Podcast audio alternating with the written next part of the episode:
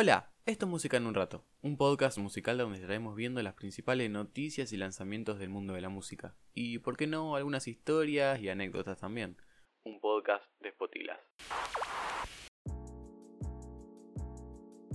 Mm, Bueno, ¿cómo están? En el día de hoy, en el episodio de hoy, 10 de septiembre, tenemos varias noticias que contarles en lo que ha pasado esta semana. Como una noticia sobre el regreso de ABBA, John Lennon, el aniversario, el nuevo álbum de Lana del Rey que ya puso fecha, alguna noticia de ahí sobre elegante con alguna serie argentina y por qué no cerrando con una noticia medio bizarra sobre Elvis Presley. Así que empecemos.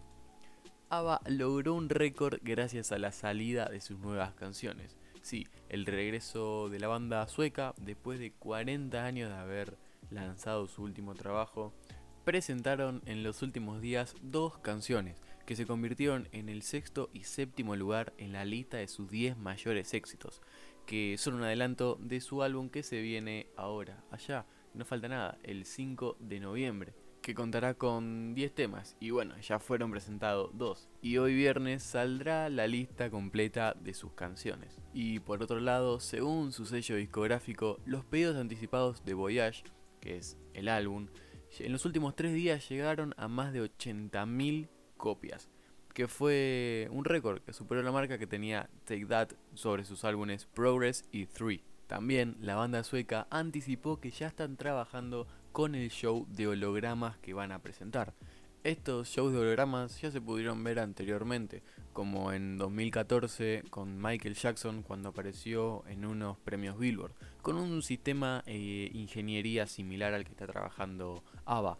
También en 2012 se presentó en Coachella un holograma del mismísimo Tupac, cantando con el rapero Snoop Dogg. El sello también anunció que el próximo 27 de mayo, sí, del 2022, va a ser la largada del tour, cuando las versiones virtuales de los cuatro integrantes de ABBA protagonicen un recital en Londres, que en la ocasión, eh, igual que en la gira prevista por los cantantes intangibles, los hologramas serán acompañados en escena por 10 músicos de carne y hueso. Así es una experiencia mucho más auténtica y, y real, también se podría decir. Y ahora sigamos con el aniversario número 50 del álbum Imagine. Sí, pasó ya medio siglo de ese épico, histórico, icónico y un punto en la historia de la música que quedó marcada para la historia. Fue un álbum que John Lennon le regaló al mundo cuando estaban en plena guerra de Vietnam. Él solo quería promover la paz entre tantos conflictos civiles y sociales. Yoko Ono junto a su hijo proponen festejar este 50 aniversario escuchando la canción, el álbum y viendo la película Imagine, que lo llevaron a ellos como protagonistas, a John y a Yoko. Y hoy mismo, 10 de septiembre, saldrá una versión deluxe del disco que saldrá en vinilo blanco. Eh, incluye una nueva mezcla en estéreo en el disco 1 y tomas descartadas en el disco 2. Esta edición limitada de bien de coleccionistas se lanzó en 2018 bajo el título de Ultimate Mix 2018 y estaba mezclado por el ingeniero Paul Hicks y supervisado por Yoko Ono. Esta nueva edición de única música y ampliada incluye la demo original de Imagine junto con una serie de tomas descartadas que muestran el proceso de composición y grabación y la evolución de las mismas canciones. Acá estoy viendo la imagen, la foto del vinilo y la portada es John Lennon con un gran piano blanco, tiene puesto unos auriculares, una camisa negra y un micrófono y se lo ve en un gran, en un gran salón blanco. El piano también es blanco y muy linda foto, muy muy linda foto para una conmemoración de 50 años, una muy linda portada. Y ahora sigamos con Lana del Rey que ya le puso fecha de lanzamiento a su nuevo álbum. Así es, la cantante estadounidense anunció la salida de Blue Bannisters para el 22 de octubre. También para complacer a sus fans lanzó el tema Arcadia, una canción melódica en línea a su estilo, de bajo tono. Dijo que en total serán 15 los cortes del álbum. Lana del Rey aprovechó parte del coronavirus para trabajar en nuevas canciones. Cuando en marzo lanzó su disco, dijo y adelantó que tenía más canciones para al menos otro álbum. Y bueno, en los últimos días Lana Del Rey llegó con esa confirmación a través de sus redes sociales. Ahora pasemos con el mismísimo elegante. Sí, el mismísimo elegante que está en boca de todos. En los últimos días apareció, se presentó en la mesa de Mirta con Juana Viale.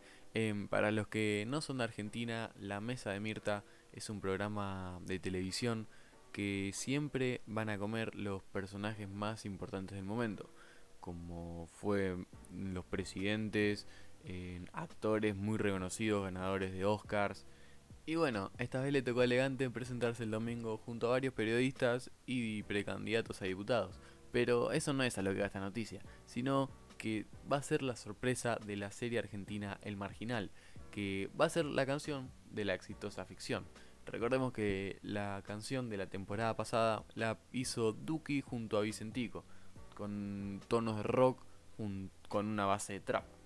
En la cuarta temporada, que es una de las series más esperadas en el país, eh, fue catalogada como una de las mejores series con varios premios internacionales, que está en carpeta desde el 2019 su grabación y bueno, por motivo del coronavirus tuvo que ser detenida la grabación. Se presentó en los últimos días que la productora Underground dijo que Elegante va a ser la canción de la cuarta temporada. Así que bueno, para Elegante que está en boca de todos desde que, no sé, desde que la expresidenta Cristina Kirchner lo nombró, está en boca de todos y aparece en todos los programas de televisión. Un genio, un crack. Y bueno, terminemos con esta noticia que está muy bizarra sobre Elvis Presley, que se vendió un mechón de pelo del rey del rock por 72.500 dólares. Sí, esto ocurrió en una casa de subastas en Los Ángeles donde el rey del rock volvió a hacer noticia. Un frasco hermético con un mechón de pelos de Elvis Presley se vendió en una subasta por 72.500 dólares. Así también la agencia de subastas eh, compartió una documentación como certificación. El peluquero personal de Elvis Presley, Homer, durante más de dos décadas fue quien le cortó el pelo y fue quien guardó el cabello del cantante en varias ocasiones en una bolsa de plástico y lo conservó hasta que se lo regaló a Thomas, un amigo muy cercano de ambos. Y este último fue quien lo terminó vendiendo en esta subasta. También en esta subasta se vendió el traje que el artista usó durante su actuación en el Madison Square Garden en 1972 por un poco más de un millón de euros. Qué, qué locura hasta dónde puede llegar el fanatismo. Pero, ¿a quién no le gustaría tener un mechón de pelo de, de Elvis? Así que esto fue Música en un rato, un podcast de Spotilas. Eh, espero que les haya gustado. Si llegaron hasta acá, vayan a seguirnos a nuestras redes en Spotilas. Que pronto en esta semana me, llevo a la cucaracha. Que en esta semana o la otra ya salen nuevas, nuevos, nuevos, nuevos productos. Eh, así que vayan a seguirnos en Instagram, en Facebook como Spotiglass y nos estamos escuchando la próxima semana con alguna historia y en el viernes con las noticias de la semana. Chao.